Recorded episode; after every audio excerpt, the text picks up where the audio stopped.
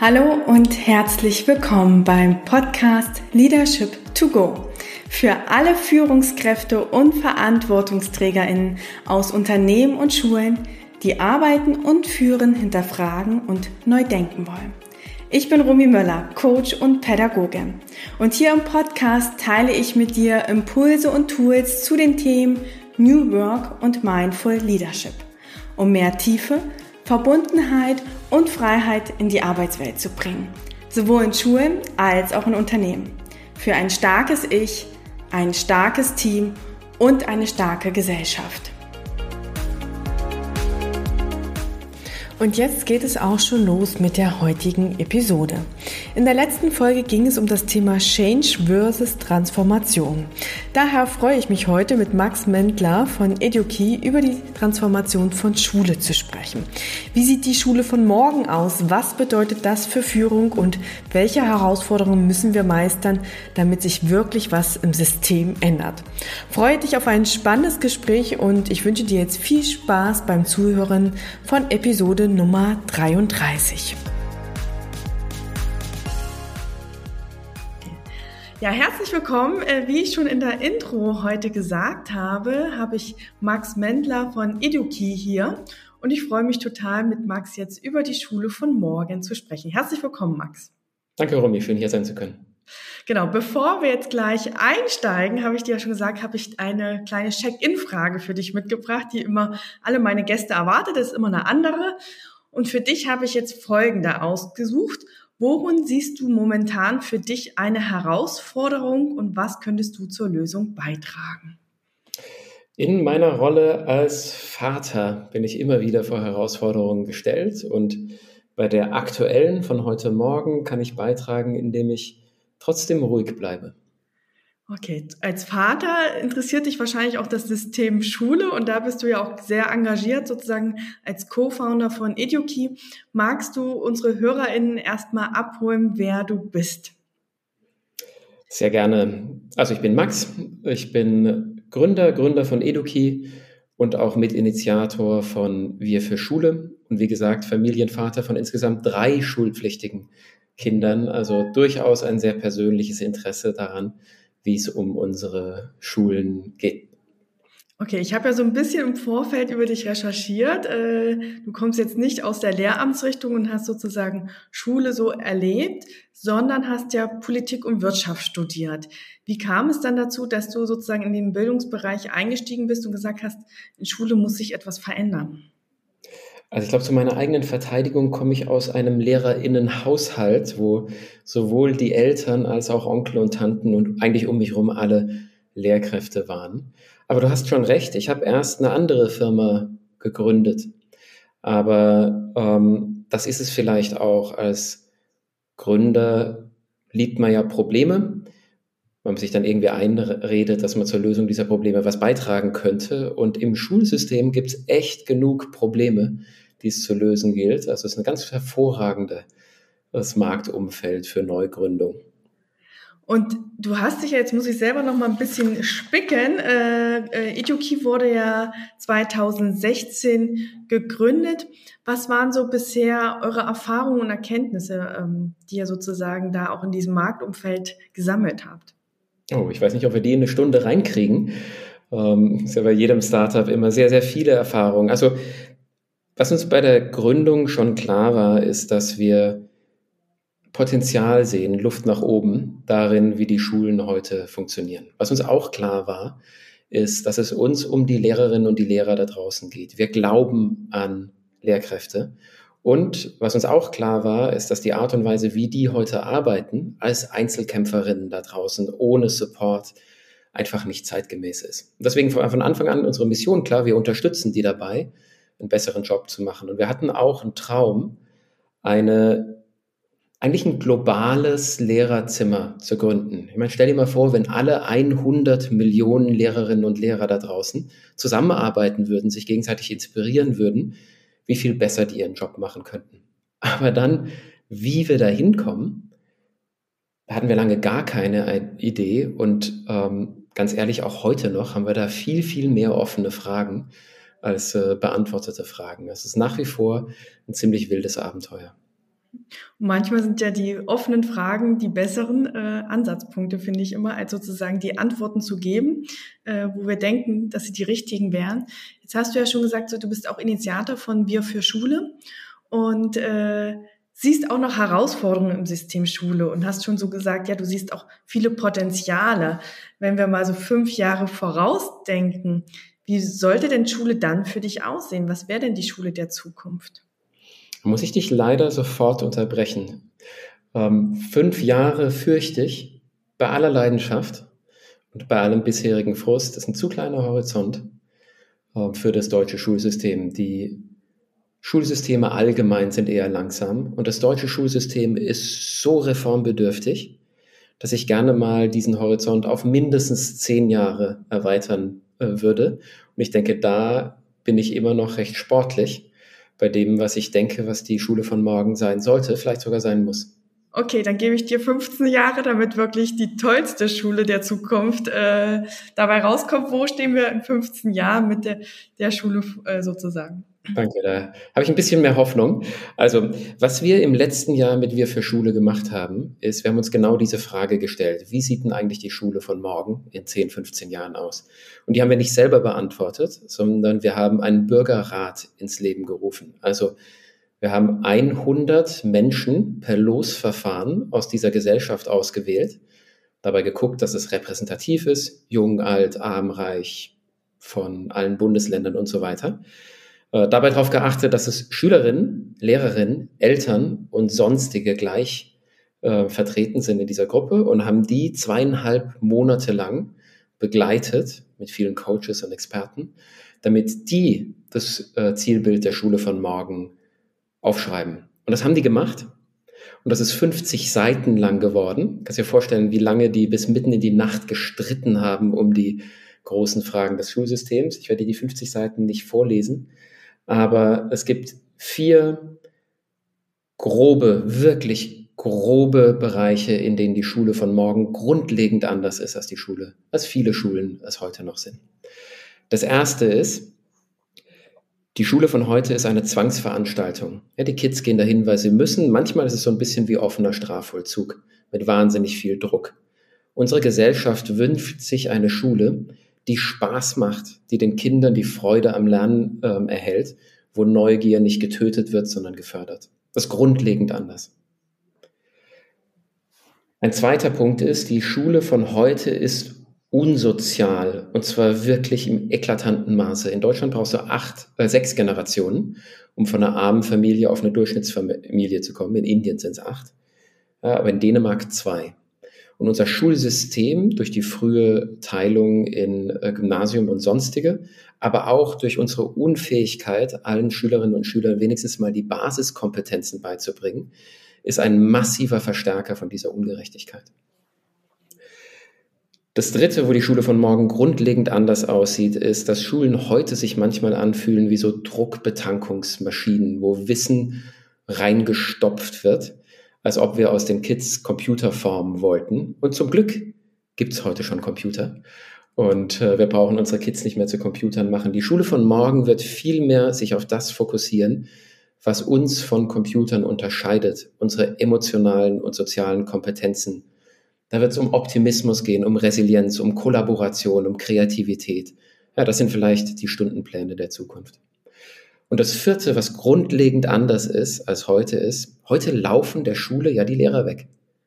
Wir haben 40.000 offene Stellen gehabt zu Beginn des äh, Schuljahres. Es wird jedes Jahr in allen Bundesländern schlimmer.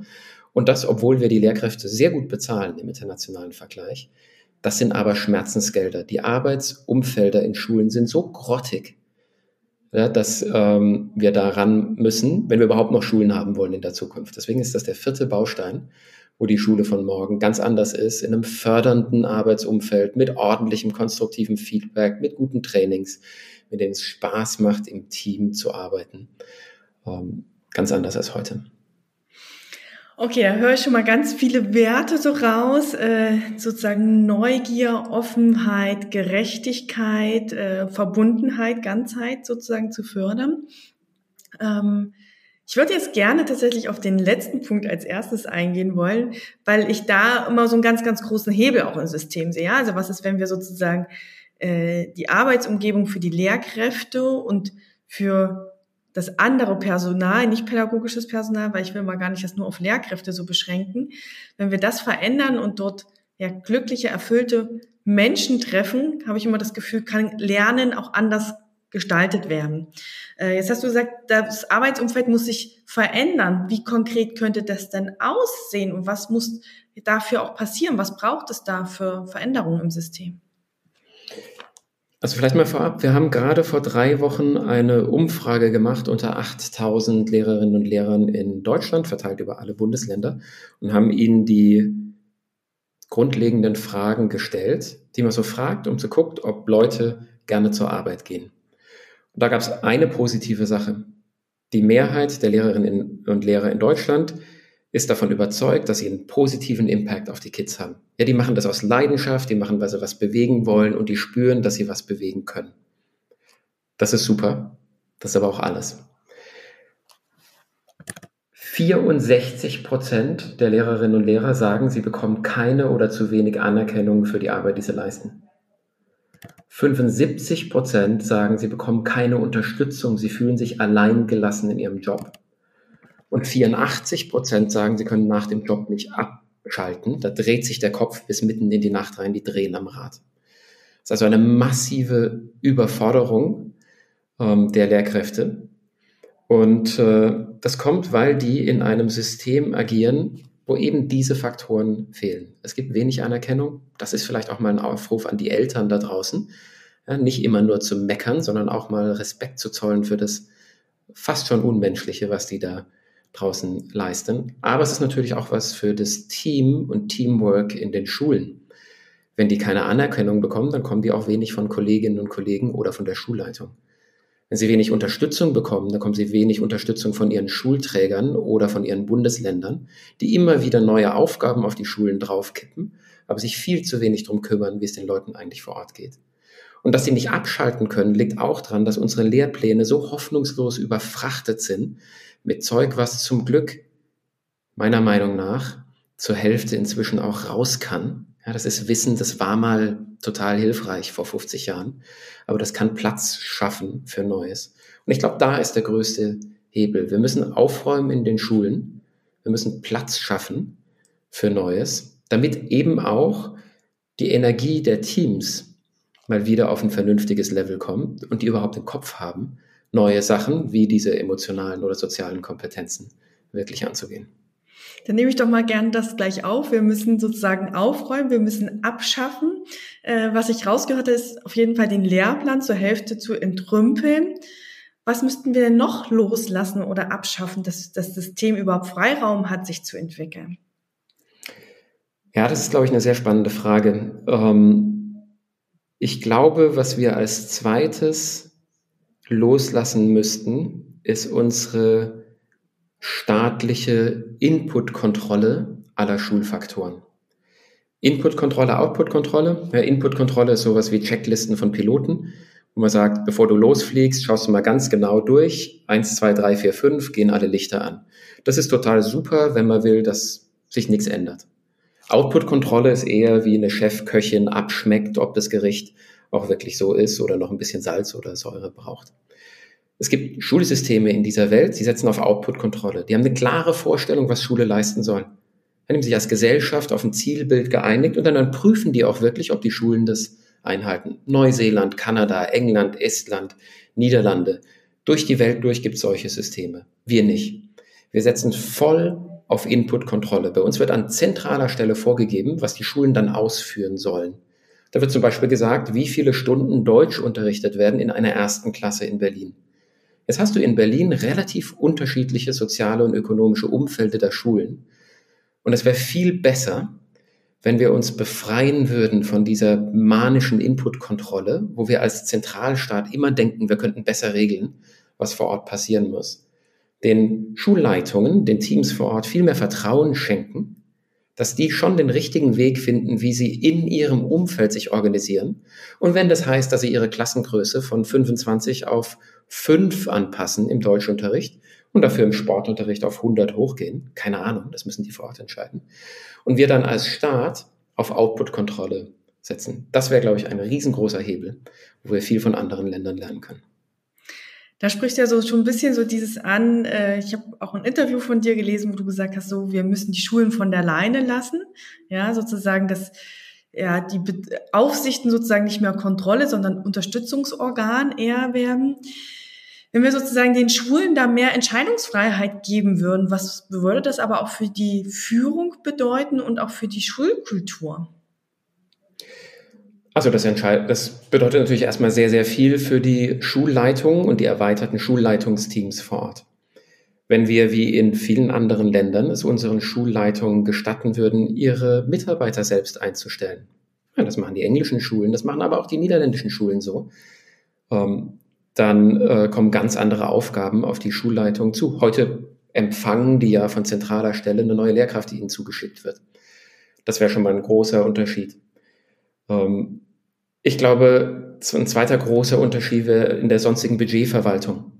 Ja, heute, heute haben die Schulen ja auch kaum Einsicht in die Schulbudgets. Schulen sind keine Rechtsform. Ja, das sind ausführende Organe der äh, zentralen Schulträger. Ähm, die müssten ganz andere Diskussionen führen. Wo, wo investieren wir denn? Kaufen wir jetzt wieder die Atlanten ja, für 3000 Euro pro Schule pro Jahr? Oder stecken wir das in einen Schulpsychologen, das Geld? Oder vielleicht in irgendwelche digitalen Tools? Da müsste sich die Schule viel mehr als Investitionsunit begreifen. Schon eine große Änderung. Und ich glaube, drittens würde dadurch angestoßen, allgemein ein viel stärkeres Führungsdenken. Ich glaube, da ist ein großer Hebel, der aber zum Teil heute auch schon genutzt wird.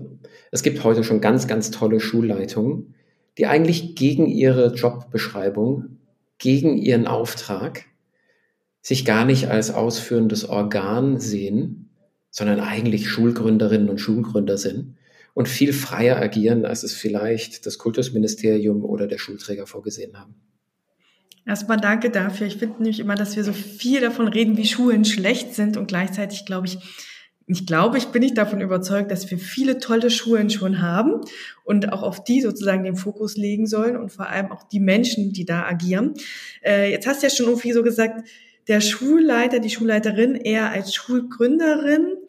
Wenn wir jetzt mal wirklich diese 15 Jahre uns denken, ja, und dann sogar das hinterfragen würden, gibt es dann überhaupt noch eine Schulleitung oder welche Rollen gibt es denn im System Schule, dass das, was du beschrieben hast, auch wirklich gelebt werden kann? Ich glaube schon, dass es die noch gibt. Man schaut mal so eine Schule an, 1000 Kids, 1000 Eltern, 100 Lehrerinnen und Lehrer, vielleicht nochmal 50 sonstiges Personal. Das sind ja schon ordentliche kleine Unternehmen, die ähm, geführt werden wollen. Und ich denke, dass da schon Schulleitungen, es nicht nur einzelne Personen, sondern auch erweiterte Führungsteams ähm, weiter eine Rolle spielen. Ich glaube sogar, dass diese Führungsrollen ausgebaut werden. Bei uns wird alles, was Führung ist, oder vielleicht etwas weiter gesagt, Zukunftsarbeit an den Schulen als Nebenthema behandelt. So als kleines extra Nachschlag-Hobby, wenn die eigentliche Arbeit, nämlich der Alltag, erledigt ist. Bei uns sind zum Beispiel Fachbereichsleiterinnen, Lehrkräfte, die mit 1, 2, 3, 4, 5 Stunden die Woche nebenher ihren Fachbereich, ihr Team leiten. Das würdest du in kaum einer Organisation sonst finden, dass das so ein Nebengedanke ist. Und ich glaube, da entsteht mehr Platz für Führung sind es dann immer dieselben Personen, die das 15 Jahre lang machen oder rotiert da was? Auch in den Fachbereichen und in den Klassenleitungen, da rotiert auch heute schon ein bisschen was. Da will ich mich gar nicht so festlegen. Aber ich glaube schon, dass es mehr Führungsstrukturen an den Schulen geben wird, als es die heute gibt. Mhm. Und wenn wir da dann so gucken, was bräuchten denn die Menschen noch an besonderen Kompetenzen oder Fähigkeiten? Wie könnten wir sie für diese Rolle auch fit machen oder sind sie deiner Meinung nach dafür schon fit? Also ich würde erstmal behaupten, dass alle Schulleiterinnen und Schulleiter da draußen so wie ja auch die meisten Lehrkräfte, den Job aus Leidenschaft machen. Also du wirst nicht wegen dem Gehalt Schulleitung und du wirst auch nicht wegen dem öffentlichen Status Schulleitung, sondern du machst es als Überzeugungstäterin. Und deswegen glaube ich, hast du schon mal eine ganz große Grundvoraussetzung, um den Job gut zu machen. Und deswegen kämpfen die ja auch so. Ich glaube, wir müssen die vor allem befreien und wir müssen ihnen Vertrauen schenken. Und wenn wir die befreien von einem Teil von dem Müll, den sie heute noch machen müssen, auch administrativen Aufgaben. Und wenn wir ihnen Vertrauen schenken, dann kommt ganz viel vom Rest nach. Und ja, klar werden dann manche von denen sagen, du, ich hätte gerne mehr Schulungen zum Public Speaking oder ich hätte mehr Schulungen gerne zu kritischen Mitarbeitergesprächen. Die klassischen Themen, die überall passieren, wenn 100 Leute auf einem Haufen arbeiten. Ähm, da gibt es auch Lösungen dafür, da brauchen wir gar nicht so viel neu erfinden. Aber ich glaube, die Leute haben erstmal die Leidenschaft und sie haben die, den Willen zu führen und äh, sind da erstmal ganz gut unterwegs. Sie, sie kratzen nur am System. Okay, also ich habe jetzt verstanden, das Mindset ist da, die Haltung ist da, äh, vor allem die Leidenschaft ist da und sozusagen das, was es dann noch braucht, kann jeder modular für sich vielleicht noch dazu holen oder auch Learning by Doing da haben wir uns ja so ein bisschen. Ja, ähm, vielleicht da kurz äh, einschalten. Was ich eher sagen will, also zwei Sachen. Das eine sind eine Million Lehrkräfte da draußen und es sind zigtausend Schulleitungen. Das ist natürlich schon auch ein buntes Feld. Aber ich stimme dir völlig zu, im Schnitt ist da überall die Leidenschaft da. Und ähm, zum Zweiten, ich würde nicht sagen, die sollen dann einfach mal selber gucken. Mhm. Ähm, aber was ich noch weniger sagen würde, ist, dass die Bildungsministerien zentral jetzt die nächsten Schulungen bauen, wie gute Schulleitung funktioniert. Am besten noch ohne davor mal mit jemandem vor Ort gesprochen zu haben und das denen dann aufstülpen als neues Training. Ja, das ist ja so ein bisschen wie Konzerne, die mal vor 20 Jahren so gedacht haben in ihrem People Development. Das bitte nicht, ja, sondern dafür wirklich mal vor Ort gucken, was die Leute, die vor Ort arbeiten, denn, denn brauchen und tun und was es schon an Best Practices gibt und dann eher die zu unterstützen, dass das skaliert wird, was da schon funktioniert. Das ist ja so ein bisschen, wie es auch, glaube ich, in Neuseeland läuft, sozusagen gucken, wo sind gute Beispiele, denen auch eine Plattform geben und auch sozusagen ja dieses Voneinander lernen und auch die Kultur des Teilens äh, sozusagen zu stärken. Äh, was ihr ja auch schon mit EduKey macht, äh, indem ihr sozusagen die Lehrkräfte miteinander vernetzt, dass sie auch voneinander lernen können. Was ist denn für dich der Mehrwert des Austauschens und äh, ja, Teilen des Wissens und der Erfahrung? Also, die Jobs an den Schulen sind komplex. Das gilt sowohl für die Leitungsjobs, aber auch für das Unterrichten. Da kannst du einen super Plan haben, aber das ist wirklich kompliziert. Und äh, bei jedem komplizierten Job, der noch dazu stressig ist, weil du das ja mit einer Leidenschaft verfolgst und dir was am, am Output liegt, ähm, kommst du an deine Grenzen und da hilft Erfahrungsaustausch in jeder Form. Was wir bei Eduki machen, ist ja der Erfahrungsaustausch in der Unterrichtsvorbereitung. Das ist nur ein Teil von Erfahrungen, die du tauschen könntest.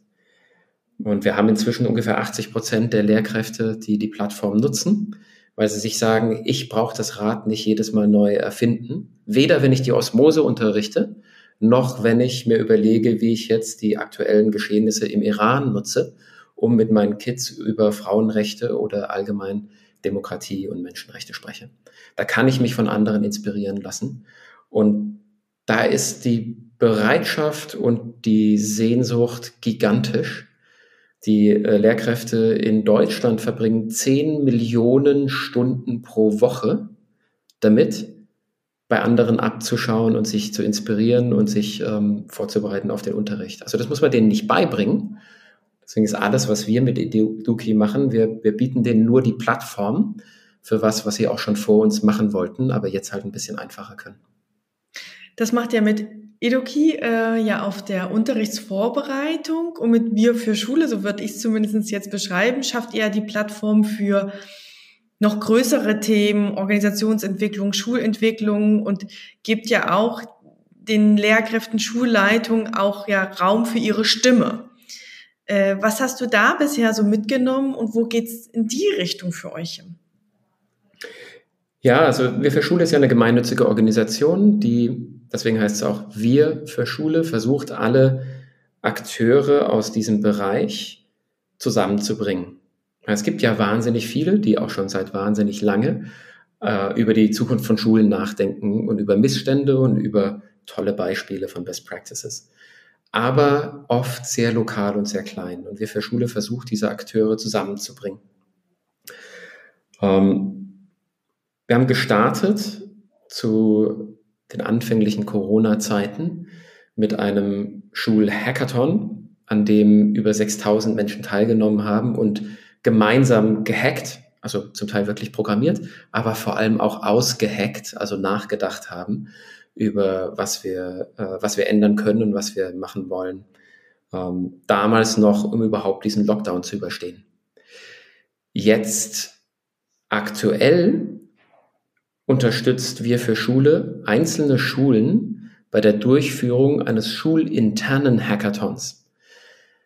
Das ist ein, das ist eine Methode, um alle Schülerinnen und Schüler und die Lehrkräfte und vielleicht auch die Eltern, wenn man will, eine Woche lang zusammenzubringen, um gemeinsam zu überlegen, was machen wir denn agil in den nächsten zwölf Monaten an unserer Schule anders. Und nächstes Jahr treffen wir uns für den nächsten Hackathon und dann gucken wir, dass wir wieder ein Schrittchen weiterkommen in Richtung unserer, unserer Vision, unserer Schule von Zukunft. Weil die werden ja alle anders aussehen, diese Schulen. Äh, jede speziell für ihr Umfeld. Und das ist die Sache, auf die sich Wir für Schule dieses Jahr äh, sehr stark fokussiert. Auf der Webseite von Wir für Schule gibt es ein detailliertes Handbuch, in das wir alle Erfahrungen der letzten drei Jahre zur Durchführung von Bildungshackathons zusammengetragen haben.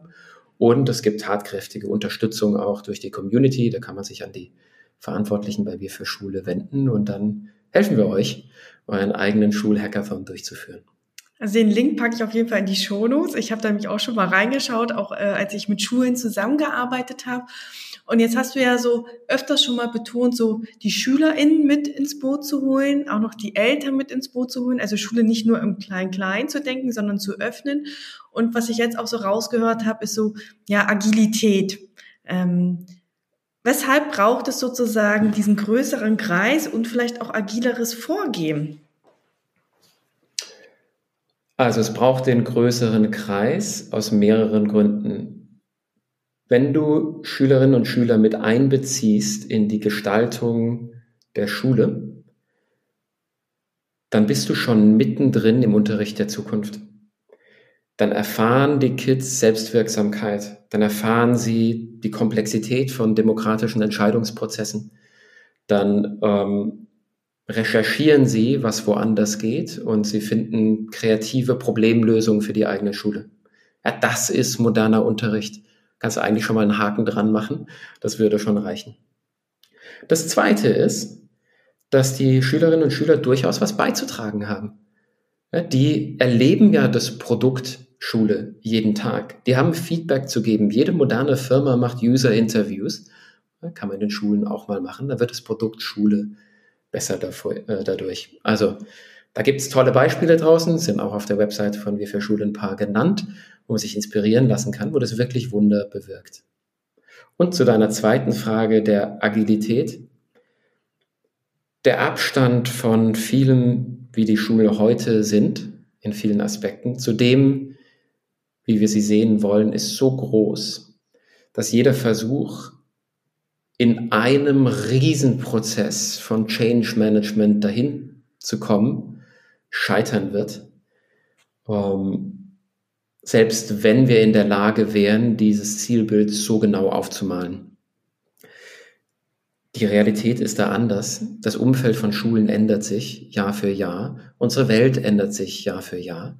Und äh, ich glaube schon, dass man sich Gedanken machen muss über die Vision im Groben wo wollen wir denn hin? Wie sieht denn unsere Schule in ganz groben, unscharfen Bildern in zehn Jahren aus?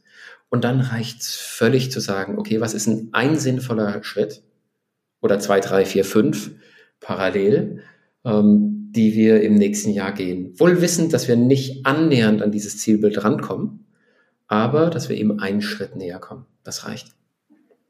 Wo wir ja auch vielleicht wieder so zum Anfang hinkommen, ähm, weil du ja gesagt hast, deine Herausforderung ist ja sozusagen auch als deiner Rolle als Vater und dir auch Achtsamkeit äh, hilft. Und da ist ja auch immer wieder alles sich verändernd. Äh, wir können vielleicht vorausblicken, aber nicht vorhersagen, wirklich mit Sicherheit. Ähm, jetzt hast du schon gesagt, sozusagen diese veränderten Situationen, da braucht es die Agilität, da braucht es die Kollaboration und auch die Öffnung, mit wem wir noch arbeiten. Was brauchen denn noch Schulen und die Menschen sozusagen, um auf diese komplexen Umfelder ja gut agieren zu können und auch sozusagen immer wieder sich da neu zu entwickeln?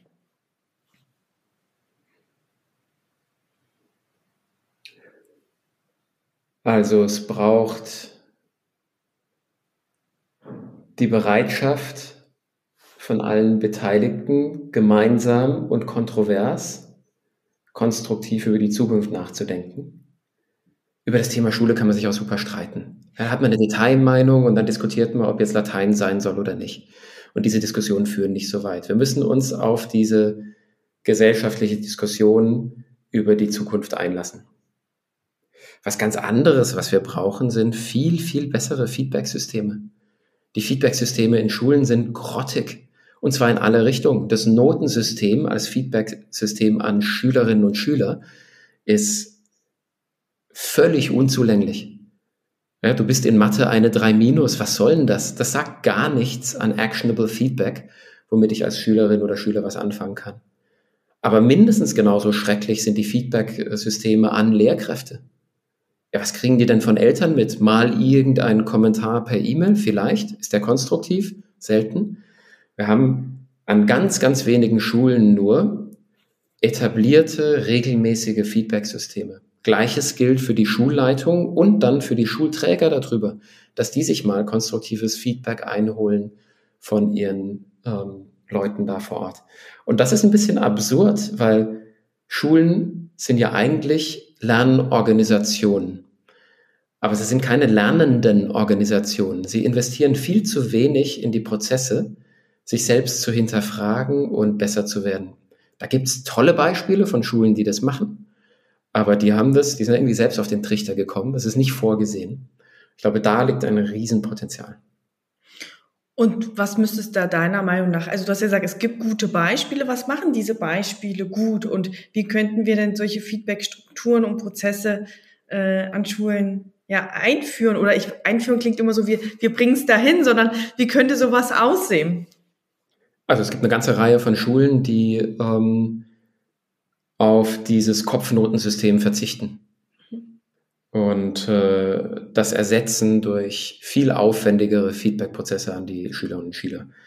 Und äh, da geht's bis hin zur Frage, wann schreibe ich eigentlich den Test, wann bin ich soweit und ähm, da gibt es eine ganze Reihe von tollen Beispielen. Da brauchen wir gar nichts neu erfinden, da müssen wir uns nur hinschauen. Und da müssen wir noch nicht mal ins Ausland schauen. Ja, da gibt es auch einige Länder, die sind schon weiter. Da können wir einfach in Deutschland gucken.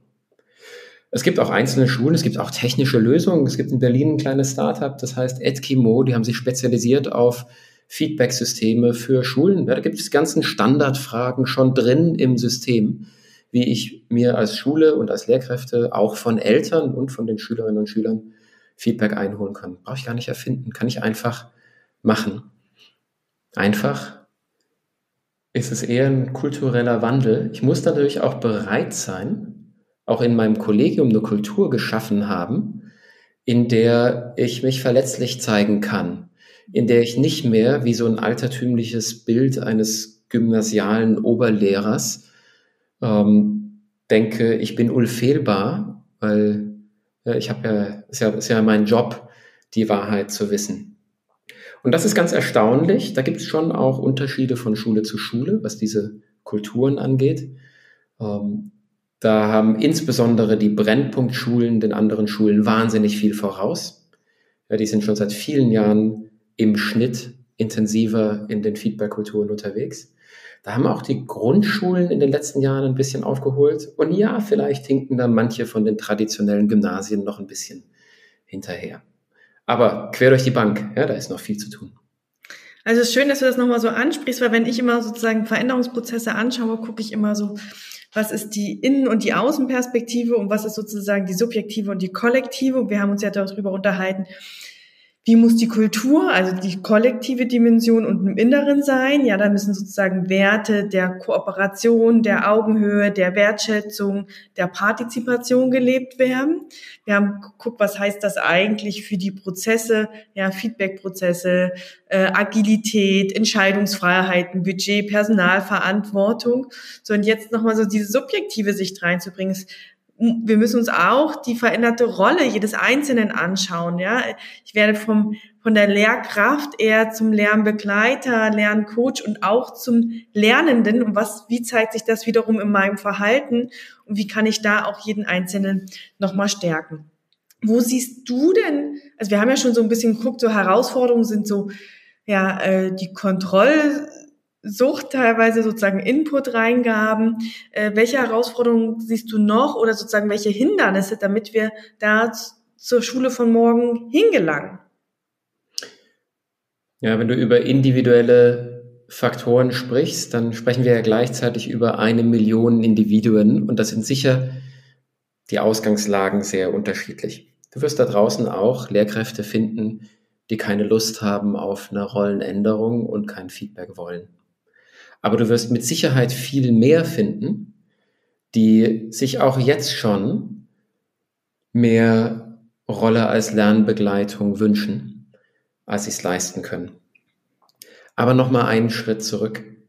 In einem System, wo diese Lehrpersonen zu wenig Anerkennung erhalten, zu wenig Unterstützung erhalten und gleichzeitig überfrachtet sind von Anforderungen von allen Seiten mit einem Lehrplan, der nicht nur veraltet ist, sondern auch massivst überfüllt, kann man, also dafür ist es eigentlich schon fast unmenschlich, was viele da draußen leisten. Und deswegen würde ich sagen, dann nochmal einen Schritt zurück, befreit die Akteure, schmeißt die Hälfte aus diesen Lehrplänen raus, guckt, dass wir Anerkennung in dieses System reinkriegen und Unterstützung und wenn wir das haben, Platz, Anerkennung und Unterstützung, dann kannst du die gar nicht mehr aufhalten. Ja, dann, dann trittst du eine Welle los an Leuten, die ähm, in die Zukunft rennen und in die Schule von morgen. Aber ja, da, dafür musst du denen erstmal diese Möglichkeiten schaffen. Ja, und ich glaube, dann rennen die nicht nur los, dann wird es vielleicht auch attraktiver. Ja, ich habe immer das Gefühl, dass das System, so wie es jetzt gestrickt ist, natürlich auch schon äh, allein in der Laufbahngestaltung viele aussieht, weil Menschen, die gerne so Visionen haben wollen, sehr engagiert sind, sich vielleicht auch für die Pädagogik interessieren, nicht in das System reingehen, weil sie sagen, Schule ist ja so, wie es immer war, äh, und ich möchte mich woanders ja, entfalten. So, ähm, und ich glaube, wenn wir da allein schon in so wie du es beschreibst, die Strukturen ändern und da mehr Freiheit reingeben, laufen die nicht nur los, sondern wir ziehen noch ganz, ganz viele an, wo wir wahrscheinlich auch gucken können, äh, dass wir nicht einen Lehrermangel haben, sondern Lehrerüberfluss. Ja, absolut. Sowohl neue ähm, Menschen begeistern für diesen Job, der der tollste und wichtigste Job der Welt ist, ja, wenn der auch noch in einem akzeptablen oder vielleicht sogar inspirierenden Umfeld stattfindet, ja, dann wirst du dich nicht vor Bewerberinnen und Bewerbern retten können. Und gleichzeitig hältst die, die schon drin sind, auch länger bei der Stange, weil wir verreiben die ja heute. Die verbrennen. Es gibt Burnout-Quoten wie in kaum einem anderen akademischen Job. Und äh, da hast du beide Effekte. Mehr neue Engagierte rein, aber du hältst die auch länger drin. Jetzt haben wir uns das nochmal angeguckt. Äh, was sagst du denn, was haben wir vielleicht noch nicht angesprochen oder was ist noch ein wichtiger Punkt, den wir bedenken müssen?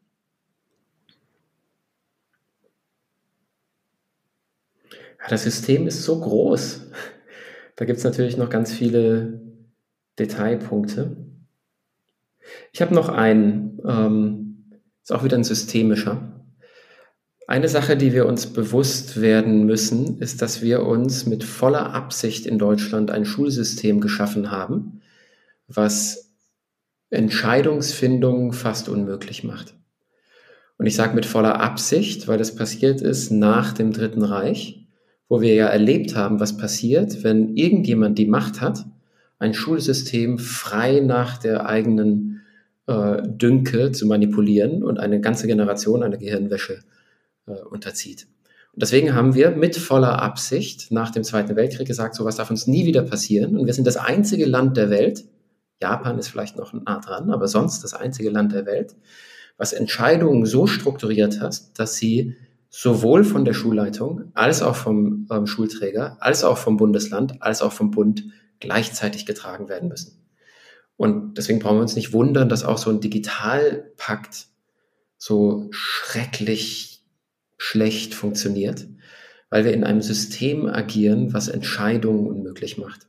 Wir müssen ran an dieses System. Natürlich nicht zurück zu dem, was wir damals in den 30er Jahren hatten, aber zu einem neuen, was Entscheidungen wieder ermöglicht, ohne diese Risiken zu bergen. Und da muss die Bildungspolitik ran, da müssen sich die Länder zusammenraufen und der Bund gucken, was für eine Rolle er spielen kann. Und da müssen wir als Gesellschaft laut fordern, dass das endlich passiert. Ich hätte dir vor Covid noch gesagt, wir sind zehn Jahre hinten dran, was das Schulsystem angeht. Ich würde dir jetzt sagen, wir sind im internationalen Vergleich 20 Jahre hinten dran. Wir fallen immer weiter zurück. Und wenn wir als Bevölkerung nicht ganz, ganz laut fordern, dass diese grundlegenden Änderungen passieren, dann kommen die nicht.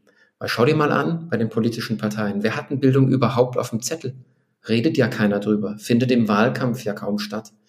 Und ähm, da sind wir alle gefordert. Keine Ahnung, wie uns das gelingen soll angesichts der Vielzahl der Krisen, die ja eh schon unsere Aufmerksamkeit fordern da das Thema Bildung nach oben zu spielen, weil sonst passiert nichts.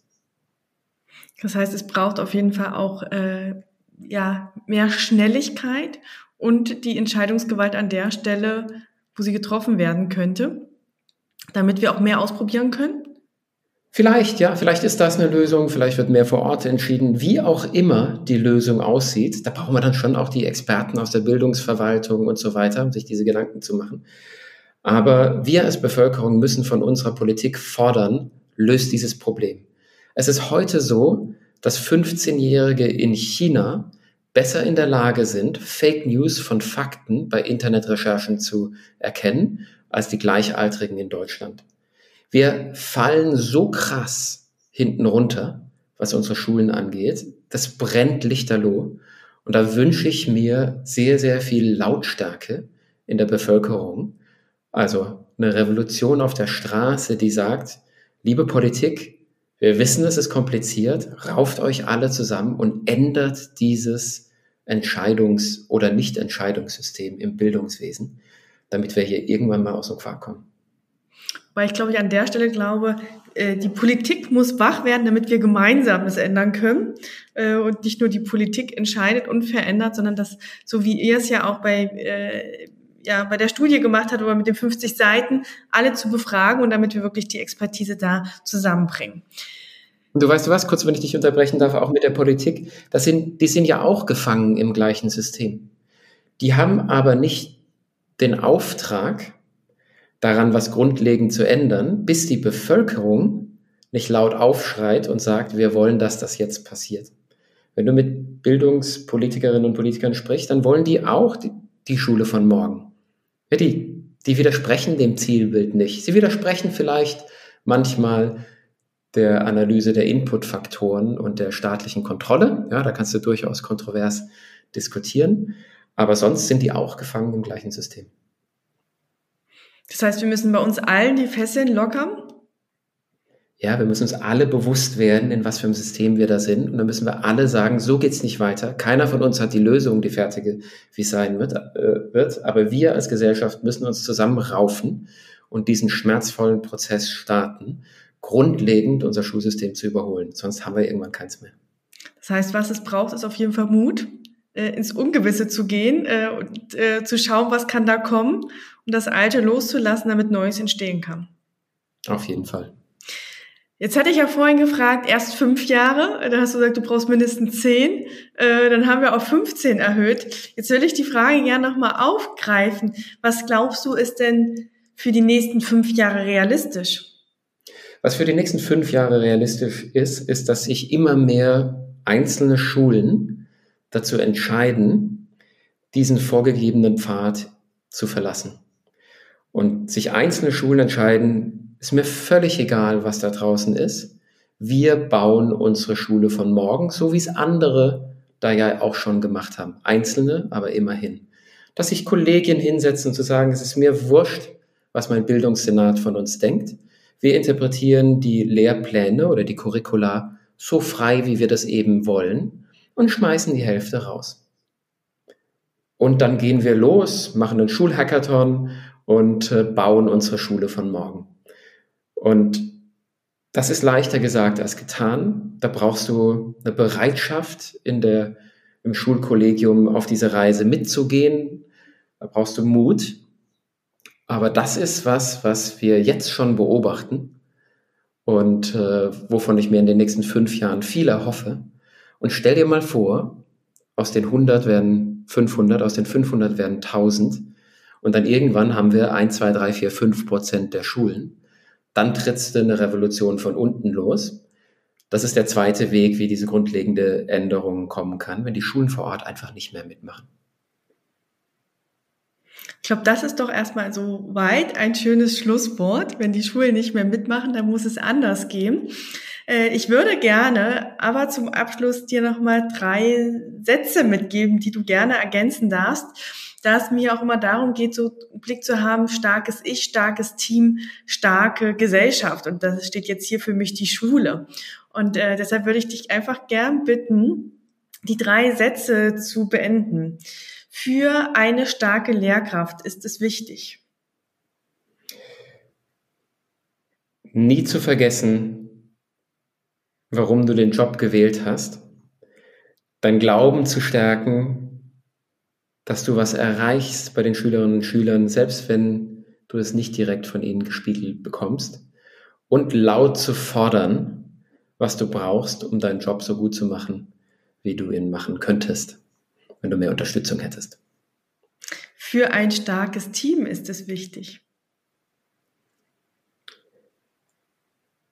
offen und ehrlich mit den eigenen Unzulänglichkeiten umzugehen und eine Atmosphäre der Verletzlichkeit zuzulassen und zu schaffen, damit das Vertrauen aufgebaut wird, sich gegenseitig Hilfe zu suchen. Und für eine starke Schule ist es wichtig. Eine Vision zu haben, von ihrem eigenen Zielbild, ihrer eigenen Schule von morgen und dann den größten wahnsinnigen Mut zusammenzukehren, zu sagen, was auch immer da draußen los ist, wir machen das jetzt. Ich danke dir ganz herzlich, Max. Ich habe mir heute drei Worte mitgenommen. Vision, Mut und Kooperation, Partizipation. Ähm, und ich gehe davon aus, dass die HörerInnen äh, viele Inspirationen mitnehmen konnten und jetzt vielleicht der eine oder andere, egal ob er Elternteil ist, ob er Schüler ist, ob er Lehrkraft ist oder wie auch immer im System mit agiert, ähm, vielleicht die Revolution von unten mit anstoßen kann. Äh, ich danke dir recht herzlich. Danke, Rumi.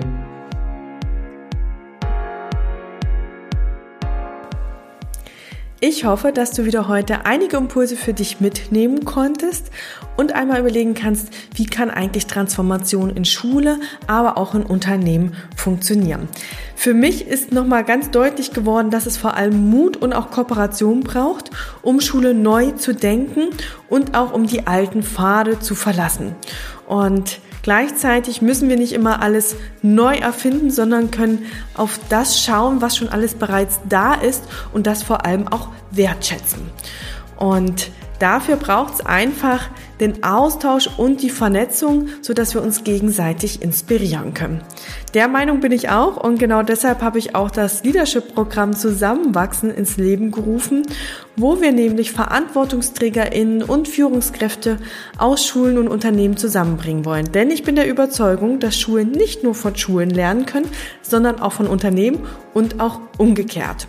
Und in dem Programm begleiten wir die Teilnehmerinnen über acht Monate intensiv und wir setzen uns mit den Themen von Selbstführung, Teamführung und Organisationsführung sowie New Work auseinander um Arbeiten und Führen in Schulen und in Unternehmen neu zu denken. Und wenn du jetzt denkst, du möchtest auch gerne als Führungskraft oder Verantwortungsträgerin wachsen und neue Impulse setzen, dann lade ich dich recht herzlich ein in das Programm. Informiere dich jetzt intensiver darüber und Sichere dir jetzt deinen Platz für den neuen Start im Juli. Ich würde mich freuen, wenn du dabei bist. Und jetzt wünsche ich dir erst einmal noch eine gute Woche.